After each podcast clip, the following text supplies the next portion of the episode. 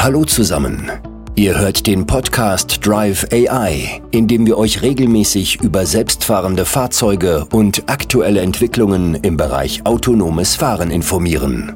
Hier erfährst du Hintergründe zu neuen Technologien und erlebst Interviews mit Experten, die an der Spitze der Branche stehen. Jetzt geht's los und vergiss nicht, den Podcast zu abonnieren.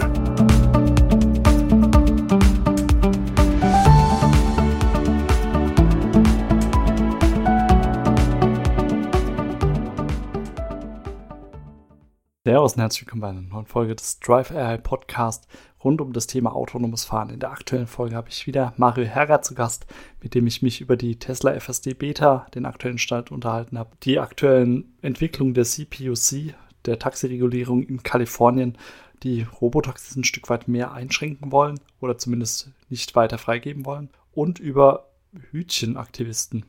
Was damit auf sich hat, das alles im direkten Gespräch mit Mario. Wir gehen rein. Viel Freude damit. Hallo Mario, vielen Dank, dass du mal wieder zurück bist im Drive AI Podcast, wo es mal wieder auch um das Thema autonomes Fahren natürlich geht, mit dir als Experten vor Ort in USA drüben. Und ich brauch's nicht mit den Augen runzeln, das sehen die äh, Hörer, Hörerinnen natürlich nicht, aber das bist du definitiv. Und vor allem bist du ja auch relativ nah dran, immer wenn es neue technologische Updates, Software-Updates bei Tesla gibt. Da wollten wir jetzt auf die FSD Beta eingehen. Das hat sich ein bisschen verzögert, weil dein Fahrzeug auch in der Werkstatt war. Aber vielleicht holst du uns da mal ab und erläuterst, was da so aktueller Stand der Dinge ist, wie deine Erfahrungen sind, die du sammeln konntest und wie du die Fortschritte auch ein Stück weit einordnest. Ich habe ja, vielleicht um das noch einmal zusammenzufassen, ich habe ja schon seit jetzt einem Dreivierteljahr die FSD Beta Full Self-Driving Beta. Das ist nicht zu verwechseln mit dem Autopilot. Der Autopilot sitzt zwar jetzt auf demselben Software-Stack, äh, aber der Autopilot ist ja nur ein Fahrerassistenzsystem. Die Full Self-Driving Beta ist verfügbar für alle in Nordamerika, also USA und Kanada, die äh, damals dieses Paket mitbestellt haben. Das habe ich auch. Das hat damals nur 3000 Dollar gekostet. Mittlerweile verlangt Tesla ja 15.000 Dollar dafür. Äh, da weiß ich nicht mehr, ob ich das noch nehmen würde. Aber ich habe das also seit jetzt einem Dreivierteljahr auf meinem Fahrzeug, auch meine Frau hat das auf ihrem Auto und da haben wir, die hat es ein bisschen früher gekriegt, weil das war ursprünglich abhängig von der Art, wie man fährt mit dem Auto, also wie der Sicherheitsscore ist. Und da, da hat meine App immer gesagt, ich fahre zu aggressiv. Äh, jedenfalls habe ich das äh, System jetzt seit einigen Monaten und äh, vielleicht muss man dazu sagen, wie der Ansatz ja ist. Wenn man also betrachtet, wie der Ansatz ist bei äh, den Waymo oder Cruise oder Zoox, diesen ganzen anderen Herstellern, die ja mit LiDARs und Kameras fahren, versucht das ja Tesla nur mit Kameras zu machen. Äh, und zwar aus äh, äh, durchaus nachvollziehbaren Gründen, nämlich dass sie sagen, zuerst einmal leider sind sehr, sehr teuer, da kostet ein Sensor mehrere tausend Dollar. Äh, das kann man auf ein Fahrzeug, das man als Privater kauft, nicht verlangen. Und dann heißt es nicht unbedingt, dass das besser ist, wenn man Kameras, Radar, leider alles zusammen hat, sondern jeder Sensortyp führt bei der Programmierung dazu, dass man dort äh, Fehler einbauen kann. Es ist eine potenzielle Fehlerquelle. Also es beginnt schon damit, was ist, wenn eine Kamera das sagt, aber das leider sagt was anderes? Wer hat recht? Ja? Äh, und kann das sein, dass einer der Sensoren kaputt ist? Wie, wie merke ich das? Ja? Und natürlich muss es abgeglichen werden. Das heißt, diese Sensormodalitäten müssen dann abgeglichen werden. Diese Daten werden fusioniert, wie das so schön heißt, Sensorfusion, die gemacht wird. Und das bedeutet dann am Ende des Tages, dass bei dieser Sensorfusion, Abgleich, softwaremäßig auch wieder Fehler auftreten können. Und Tesla ja, vertretet die Philosophie, wir machen das, äh, indem wir nur Kameras verwenden. Die Frage, die sich stellt, sind die Kameras, die bislang verbaut worden sind, gut genug äh, von der Auflösung her und so weiter? Da gibt es äh, sehr viele Skeptiker. Mittlerweile gibt es ja seit einigen Monaten ganz neue Kameras, die viel bessere Auflösung haben. Also das könnte mit der neuen Generation an Kameras, die jetzt verbaut wird, gelöst sein. Vielleicht noch ein weiterer Unterschied, den man hier hat, ist bei Waymo und Cruise und den anderen, die also mit vielen Sensormodalitäten arbeiten. Die arbeiten mehr oder weniger äh, in geolokalisierten äh, Gegenden, also geofenced Areas, also wo sie äh, sagen, wir machen die Stadt San Francisco, aber nicht mehr, während Tesla äh, das alles macht, wo ihre Fahrzeuge unterwegs sind. Also während die einen sozusagen die Waymos und die Cruise äh, Wasser in Töpfen kochen, versucht halt Tesla das Wasser des gesamten Ozeans zu kochen. Ja, das ist natürlich eine viel, viel schwierigere äh, Herangehensweise, äh, die ähm, viel aufwendiger ist, viel länger brauchen wird, ähm, aber durchaus auch zu, dazu führen kann, dass das äh, sicherlich, dass das auch funktionieren kann. Ja. So, was ist jetzt meine eigene praktische Erfahrung sozusagen aus dem Fahren mit dem? Äh, zuerst einmal, ich habe das also seit jetzt knapp neun Monaten, äh, dass wir das sehen. Und wir sehen schon, dass zuerst einmal viel mehr Objekte erkannt werden als früher, also über die Zeit. Also das heißt, äh, Fahrradfahrer, Pferde, wenn man solchen begegnet, werden erkannt, Motorradfahrer, Fahrradfahrer werden unterschieden, Baustellenhütchen natürlich, äh, zum Beispiel Mülleimer, Mülltonnen. Ähm, gibt es manchmal so Fälle, wo man dann am Friedhof fährt und dann hat man die Grabsteine und dann sieht er das als Mülltonne, die da steht. Ja. Äh, aber das sind so Dinge, die halt sukzessive kommen werden. Ähm, auch, glaube ich, äh, ähm, wenn ich mich richtig erinnere, ich hatte einen, zum Beispiel einen, jemanden in einem elektrischen Rollstuhl, der an der Kreuzung stand. Auch den hat er richtig erkannt, ja, dass, dass das etwas ist. Also man merkt schon die Fortschritte hier mal an der Objekterkennung, was ja schon einmal ein wichtiges Element ist, damit man als als Passagier im Fahrzeug auch äh, dem System mehr Vertrauen schenkt, nämlich was sieht es denn da eigentlich? Ja, was ist denn da? Auch, auch natürlich die Autos selber, die anderen Fahrzeuge herum, äh, stellt es ähm, zuverlässiger dar, als das in der Vergangenheit war. Man merkt, dass es kommen mehr Fahrzeugtypen hinzu, die es erkennt. Also Fahrzeugtypen im Sinne von ein Pickup, ein Minivan, ein LKW, ein kleiner LKW, ein, ein Fahrzeug mit Anhänger, ein, ein normaler PKW, ein, Fahr ein Motorrad. Ja. Ähm, ähm, unter Umständen auch vielleicht einen E-Scooter, ja, dass, er, dass er den erkennen muss. Und das sind alles vertrauensbildende Maßnahmen, die man hat. Das Fahren selber ist, äh, Tesla macht hier auch etwas, etwas anders als diese anderen Hersteller. Sie versuchen keine ähm, High-Definition Maps, also keine äh, hochauflösenden Straßenkarten selber schon vorher zu generieren und im System hochzuladen, weil äh, sich immer wieder herausstellt, dass das sehr, sehr brüchig ist. Das heißt, da kann schnell einmal irgendwo eine Baustelle aufgemacht werden, äh, da kann äh, irgendwann einmal wo ein LKW stehen oder irgendein anderes Hindernis, also zum Beispiel Mülleimer plötzlich dastehen. Ja? Und wenn man sich darauf verlässt und, und interessanterweise, wenn man sich das ansieht, ändern sich Straßen sehr, sehr stark, überraschend stark. Also wenn man wirklich da täglich durchfährt und einmal Fotos macht und aufnimmt, dann merkt man, wie rasch sich Straßen verändern. Ja, das kann sein, dass das momentane temporäre Änderungen sind, die aber wieder zurückgehen. Und damit ist das Verlassen auf äh, hochauflösende Straßenkarten etwas, das ständig angepasst werden muss und damit viel Arbeit bedeutet. So zumindest die Kritik, die Tesla hat. Und deshalb sagt Tesla, wir versuchen den anderen Ansatz und der bedeutet, wir gehen ran und ähm, äh, erzeugen das on the fly. Also während des Fahren erzeugen wir diese hochauflösenden Straßenkarten, sodass wir das äh, für die Fahrt gerade erkennen. Das bedeutet natürlich auch, dass ich entsprechend die Rechenpower im Fahrzeug haben muss ja, äh, und, und der Stromverbrauch dann entsprechend auch wäre im Fahrzeug, um, um das zu schaffen. Ich selber benutze die FSD Beta immer wieder auch, um zum Beispiel in der Früh aus Wiener ja, ins Café auszufahren. das heißt, ich fahre da so insgesamt hin und zurück, sind das 5, 6 Kilometer also wenn ich nicht mit Fahrrad fahre, probiere ich halt die FSD Beta aus. Und äh, die mittlerweile funktioniert ohne, ohne Probleme. Ich brauche keinen einzigen Eingriff. Das Einzige, was ich machen muss, ich muss das Auto aus der Garage herausfahren und ich muss es in den Parkplatz reinfahren. Ja? Also wie ich angekommen bin dort, das ist das Einzige. Äh, er bleibt dann halt stehen, ähm, sobald er am Ziel angekommen ist. Äh, wir dabei die Manöver, die er dabei machen muss, ist, er muss zum Beispiel äh, einen Rechtsabbieger machen, gleich einmal am Anfang äh, auf, eine, auf eine Straße, wo zwei, auf zwei Fahrspuren mir entgegenkommen mit Verkehr. Da ist in der Früh halt recht viel los, weil das ist dann immer Schulverkehr. Dann komme ich zu einer größeren Kreuzung, da kann er entweder geradeaus fahren oder links abbiegen über die Kreuzung, geregelte Kreuzung, äh, mit, auch mit jeweils zwei Spuren, führt dann in eine dreispurige Querkreuzungsstraße hinein.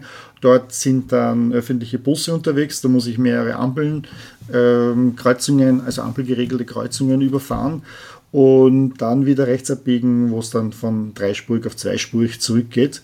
Und dann halt komme ich in so eine kleine Innenstadt hier in den USA, wo ich dann äh, Linksabbieger-Ampeln habe äh, und dann durch diese Hauptstraße, also Main Street da in, in diesem Ort fahre und dann vor dem Café lag.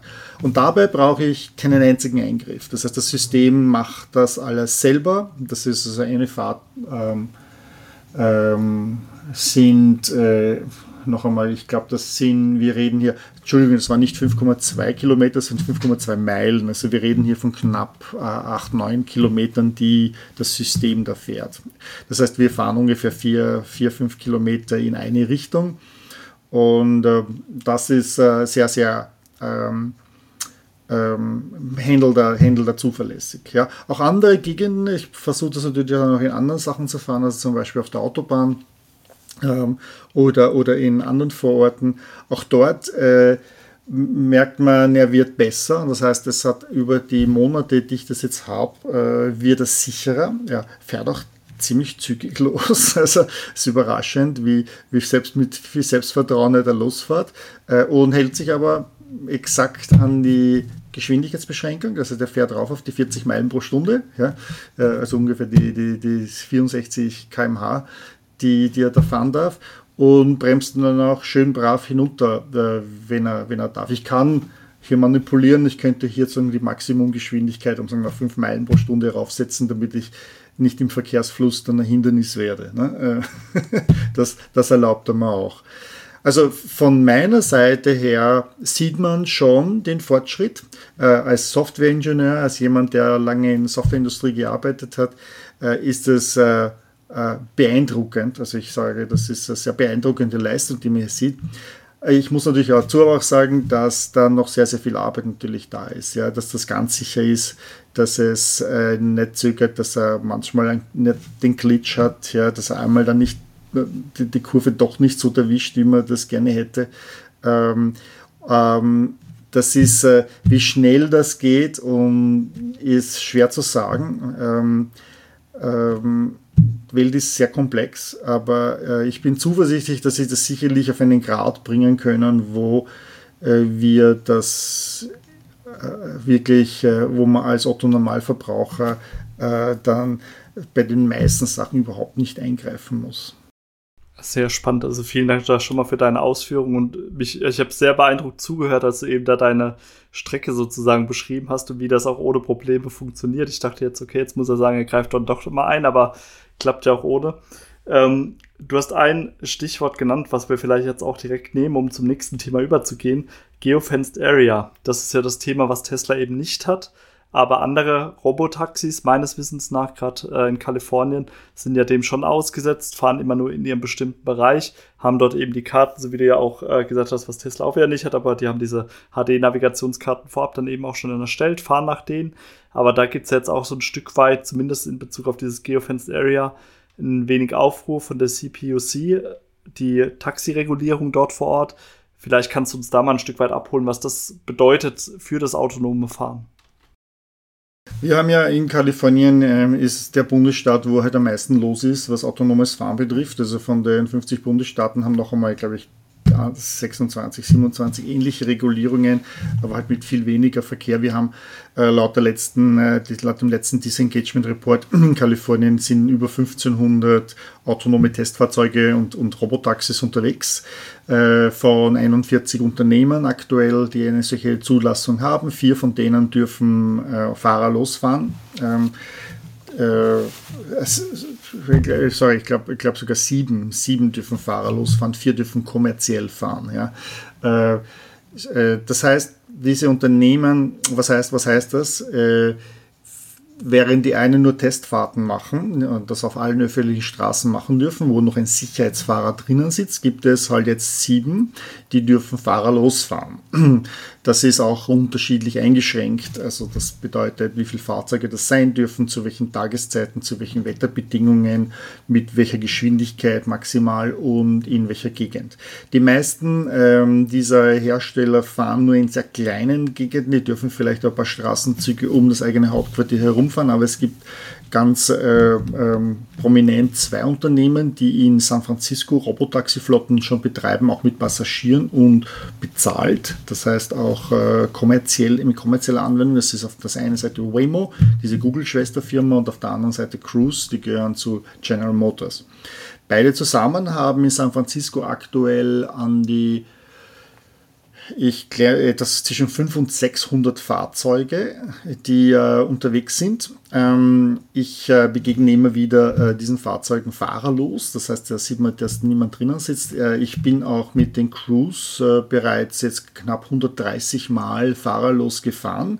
Und zwar ist jetzt, äh, ich bin, bin vorgestern gefahren. Wir hatten, ich hatte deutsche Gäste hier, also die, die auf Besuch waren.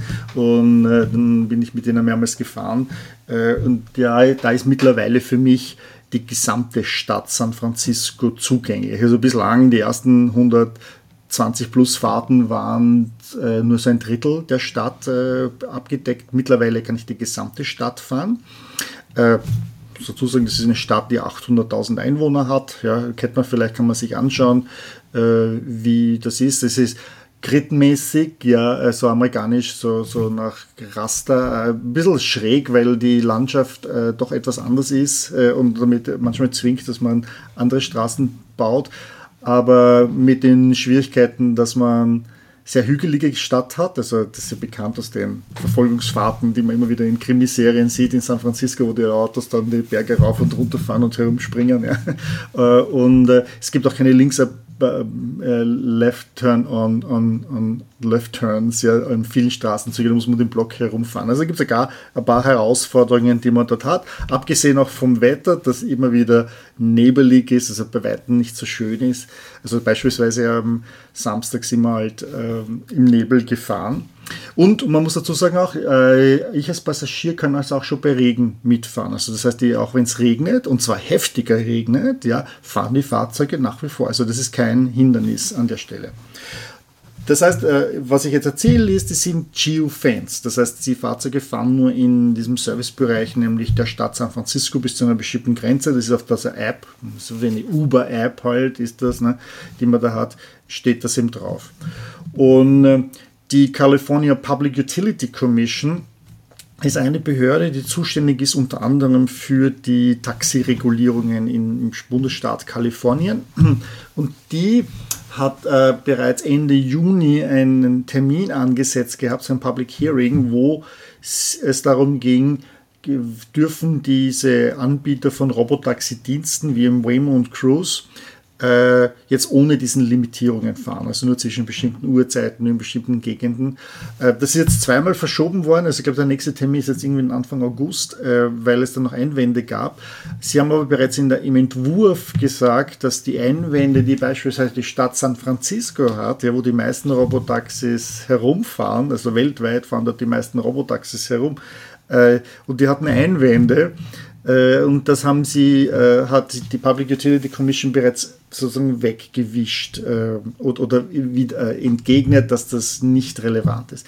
Was waren denn jetzt solche Einwände? Na, was ist denn passiert? Was ist, die, die Stadt San Francisco ist der Meinung, dass die Technologie noch nicht so reif ist äh, und vor allem, äh, wo sie sich mokieren, ist, dass bei Einsatzfahrzeugen, also Rettungen, äh, Feuerwehrfahrzeugen, Polizeifahrzeugen, die Fahrzeuge noch nicht richtig reagieren und teilweise auch die Ausfahrten von Feuerwehrfahrzeugen blockiert haben. Ja? Also Feuerwehrhäuser, da gibt es oft dann Keep Clear äh, ähm, Markierungen auf der Straße und da gab es halt einige Zwischenfälle, wo das Fahrzeug in so eine Situation geriet, wo dann der Polizist versucht hat, das Fahrzeug zu, raus zu navigieren oder, oder zu, weisen, rauszuweisen, das Fahrzeug aber nicht so verhalten. Und es wurde halt gesagt, ja, die, die haben jetzt ein, zwei Minuten verloren, ja, oder der, das jetzt äh, hat die Stadt San Francisco sich sehr bemüht, diese Daten zusammenzusammeln. Nur hat sich herausgestellt, dass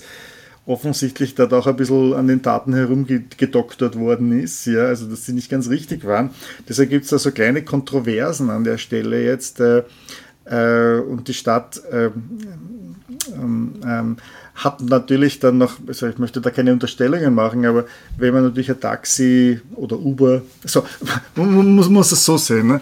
Äh, als, als das heißt, die Taxi, warum gibt es denn Taxiregulierungen? Ne? weil, weil, dich, weil dich die Taxifahrer bescheißen. Das ist einfach so. Ne? Also wenn du dich nicht auskennst in der Stadt, dann fahren dich die halt im Kreis, ne? und um mehr Geld zu machen dann kommt eine, das heißt, man hat Regulierung. Und das ist schon vor über 2000 Jahren. Im Römischen Reich war das schon ähnlich. Da gab es schon ähnlich gegen Droschkenkutscher, gab es schon so etwas. Ja? Das ist ja nichts Neues. Ja? Ähm, so, und dann kam aber sowas wie Uber und Lyft. Ja? Und der Vorteil davon ist, da weiß ich ganz genau natürlich, wie viel ich zahle. Das heißt, ein, ein Uber-Fahrer hat keine Motivation, hier mich lang herumzufahren, sondern mich möglichst rasch abzuliefern, weil nur dann kann er oder sie wieder Geld weiter verdienen. Ja? So, das heißt, das heißt die Taxi vor ein paar Jahren, wir erinnern uns, Taxifahrer haben gegen die Uber-Fahrer protestiert. Ja? So, jetzt ist halt überall sind überall Uber-Fahrer, ja? jetzt protestieren die Uber-Fahrer gegen die Robotaxis. Ja? Weil ah, jetzt werden da die, da die Arbeitsplätze weggenommen. Ja? Ähm, so, das heißt, das heißt was, was bedeutet das auch bei Regulierer? Regulierer, äh, da gibt es den Begriff des sogenannten äh, Re Regulatory Capture oder State Capture. Das ist ein bisschen, in Österreich sagt man der Filz. Ja? Das heißt, wenn ich sehr viel als Regulierer zu tun habe mit der regulierten Industrie, dann gibt es oft Austausch, man trifft sich, äh, manchmal wechselt man sogar in die Industrie als Regulierer oder umgekehrt. Ja? Das, heißt, das heißt, man schreibt dann Regulierungen, die der Industrie helfen, ja? Äh, weil man ja gut befreundet ist. Also ob da jetzt Geld fließt, ist eine andere Sache. Ja? Ähm, so, und jetzt kommt ein neuer Anbieter, ne, der was das anders macht und plötzlich beschwert sich die etablierte Industrie bei dem Regulierer über die, dass das ja äh, auch anwendbar ist bei denen, auch wenn das so teilweise da nicht stimmt. Und das Problematische, sondern ist, der Regulierer sieht sich da irgendwie verpflichtet aufgrund des State Capture jetzt gegen den neuen Anbieter, die neue Technologie vorzugehen oder da skeptischer zu sein oder es hinauszuzögern. Ja. Und ich glaube, das ist etwas, was sich gerade hier so ein bisschen abspielt auch, dass ähm, man hier skeptisch ist aus verschiedensten Gründen und äh, deshalb vielleicht auch zu solchen Mitteln gegriffen hat, wie an den Daten und Statistiken herumgedoktert hat und ähm, ja, und das ist halt etwas, was aktuell halt äh, Kalifornien ein bisschen beschäftigt, San Francisco beschäftigt und eben auch äh, die California Public Utility Commission war schon vermutlich dazu geführt, dass sie das einmal jetzt zum zweiten Mal jetzt verschoben hat. Aber es wird sich daran nichts ändern. Die, die Robotaxis sind hier. Sie, sie ist eine Technologie der Zukunft und äh, wenn die Public Utility Commission dann das bestimmt, dann bedeutet das, die können beliebig viele Taxis äh, losschicken zu bestimmten Zeit, äh, beliebigen Zeiten. Das können sie nicht nur in San Francisco, sondern in anderen Städten in Kalifornien machen. Und das ist jetzt dann der Dammbruch dann eigentlich, dass das offiziell sozusagen reguliert ist und möglich ist und ich nicht mehr auf Sonderlizenzen warten muss macht genau diesen Rollout dann ja auch ein Stück weit einfacher und dann auch nochmal möglich, anders zu lernen sozusagen.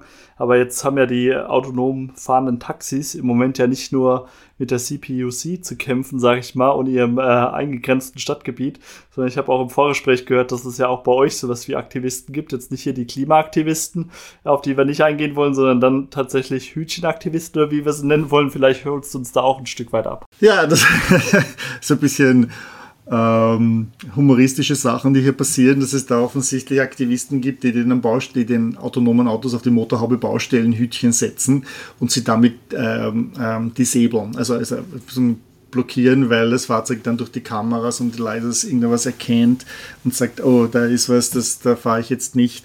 Was, was, was, ist hier, was ist hier los? Man muss hier sich das so anschauen, dass ähm, wir reden immer, wir reden immer, wir brauchen Robotergesetze. Und die Robotergesetze bedeuten, ja, die von, von äh, äh iRobot oder äh, von dem äh, Science-Fiction-Autor äh, da gemacht worden ist, äh, bedeutet, dass wir Roboter, Roboter so machen müssen, dass sie Menschen beschützen.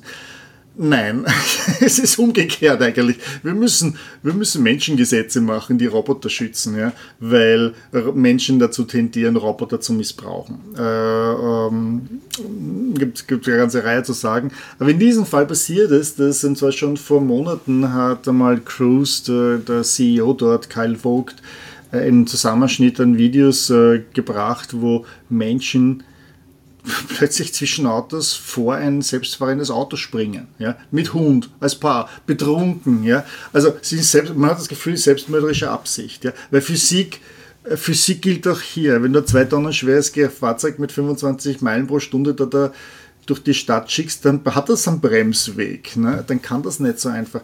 Und, und es gab halt eine ganze Reihe von solchen Aggressionen gegen die Fahrzeuge, also nicht nur in San Francisco, sondern auch in Phoenix, wo, wo teilweise sogar Autofahrer versucht haben, diese Fahrzeuge von der Straße zu drängen. Ja?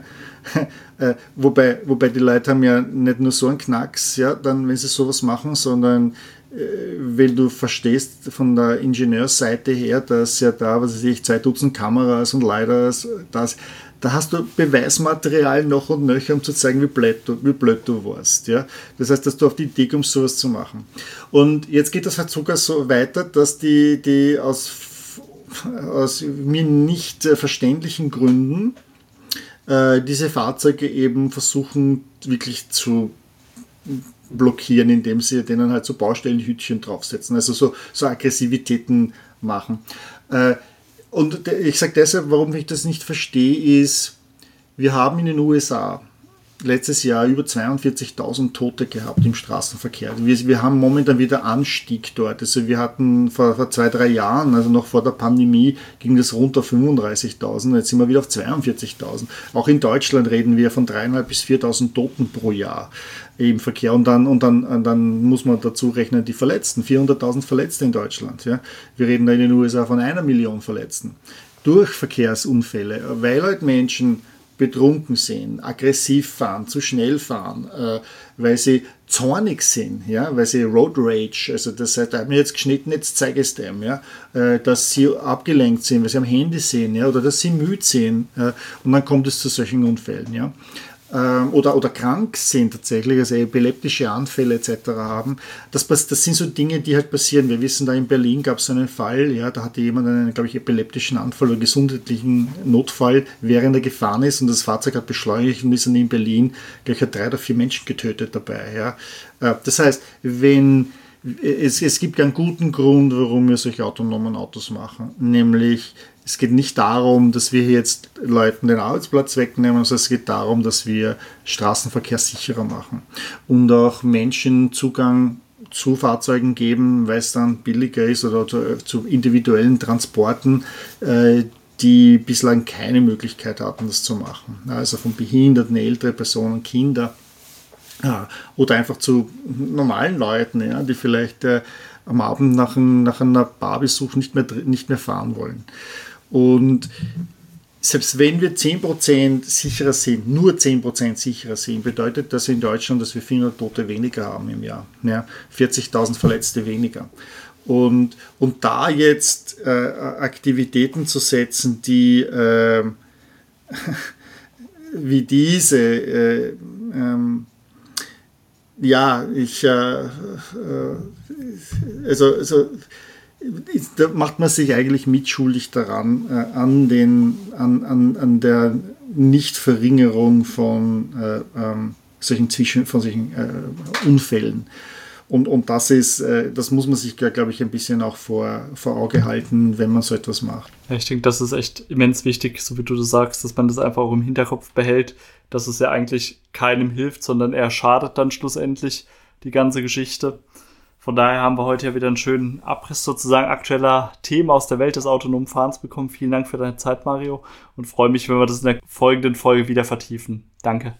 Mein Redeanteil in dieser Folge des Driver AI Podcast war gewissermaßen sehr gering, aber überhaupt kein Thema für mich, weil die interessanteren Inhalte kamen ja definitiv von Mario. Ich hoffe, du konntest einiges mitnehmen aus der Welt des autonomen Fahrens und freue mich, wenn du bei der kommenden Podcast-Folge wieder einschaltest. Hinterlass uns gerne positive Bewertungen, damit der Podcast eben auch ein Stück weit raus in die Welt getragen wird. Mach's gut, bis dahin, ciao.